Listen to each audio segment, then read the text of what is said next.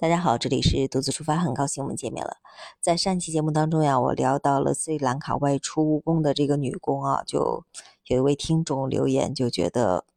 为他们的这个遭遇觉得很很惋惜。其实怎么说呢，不只是斯里兰卡，像菲律宾他们外出务工的这些人都面临这样的一个情况，甚至有的他们的护照是在雇主手里或者是中介手里。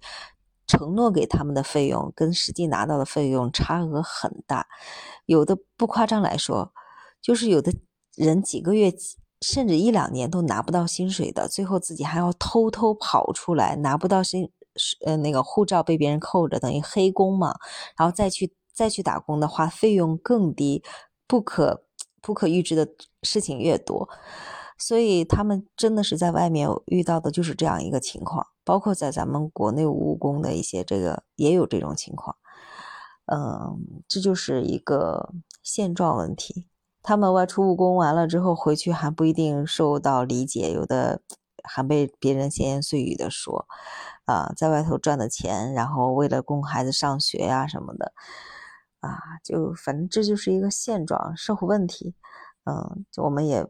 也去，我们的力量也改变不了什么。其实斯里兰卡的人呢，他们特别喜欢外出务工，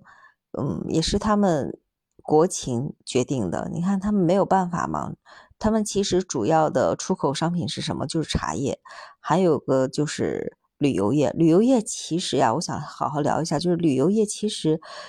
嗯，是给他们创收，你知道才占每年占比到他们外汇收入的多少吗？百分之三十左右，也就是百分之六七十呀，差不多还是要靠这些外出的务工人员一点一滴创造的，每年几十万外出务工人员，剩下的话就是一些商品的出口，商品出口主要也就是茶叶，这些外出外面务工人员给斯兰卡每年创造的这个外汇收入。对他们国家贡献力度是最最最大的，嗯，还嗯，就是那位听众还聊到什么导致到他们现在这个情况？其实其实之前我们节目当中有聊到，就是像他们之前什么化化肥禁禁止禁禁止使用化肥，也就是禁止进口化肥啊等等这些原因，就导致了斯兰卡整个一系列的政策变变变变，就成现在这种情况了。大家可以听一下之前的节目啊，虽然聊的也不是很详细。呃，斯兰卡人呢，因为他是前英被英国殖民过嘛，英英联邦制的这种教育体制，他所以呢，他们大部分人也是讲英语，会讲英语。他们毕业之后首选的出，如果有条件的出去留学的国家，也就是这些英国呀、澳洲啊、英联邦的这些，还有这个欧美国家。啊，他们外就就是他们的目标，如果能。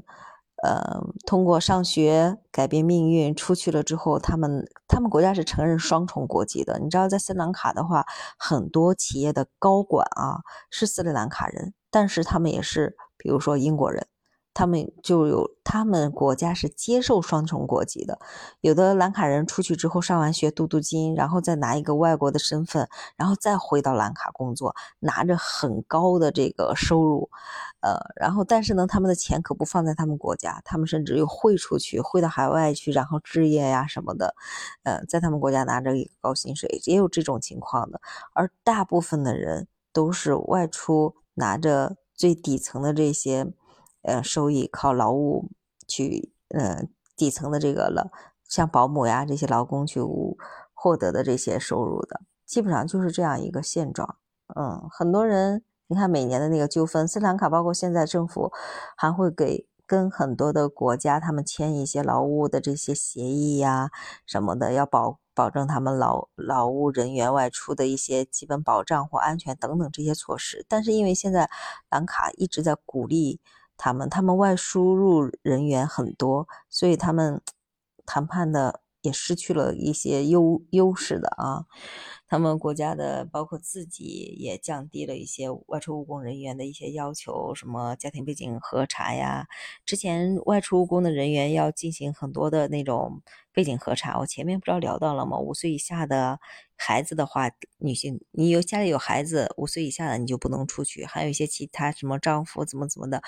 各种条件，你同意了之后才可以出去。现在呢就很鼓励，现在就不要求了。之前要求的话，不符合要求的人，他们甚至还有办那种黑的身份，然后出去办一些假的。然后但现在就是鼓励了，甚至现在当然国外也有些，他们也缺这种劳力啊，就是他们也甚至有的中介就是说，你男性出去。不行，你还要去掏一些服务费呀什么的。但是你女女性出去不，中介甚至还会提前给她的丈夫，这位女性的丈夫支付一个月的薪水，就是这样一个现状，就是鼓励女性劳工外出务工。好了，关于这期节目就先聊这些吧。哎，我们下期节目再见。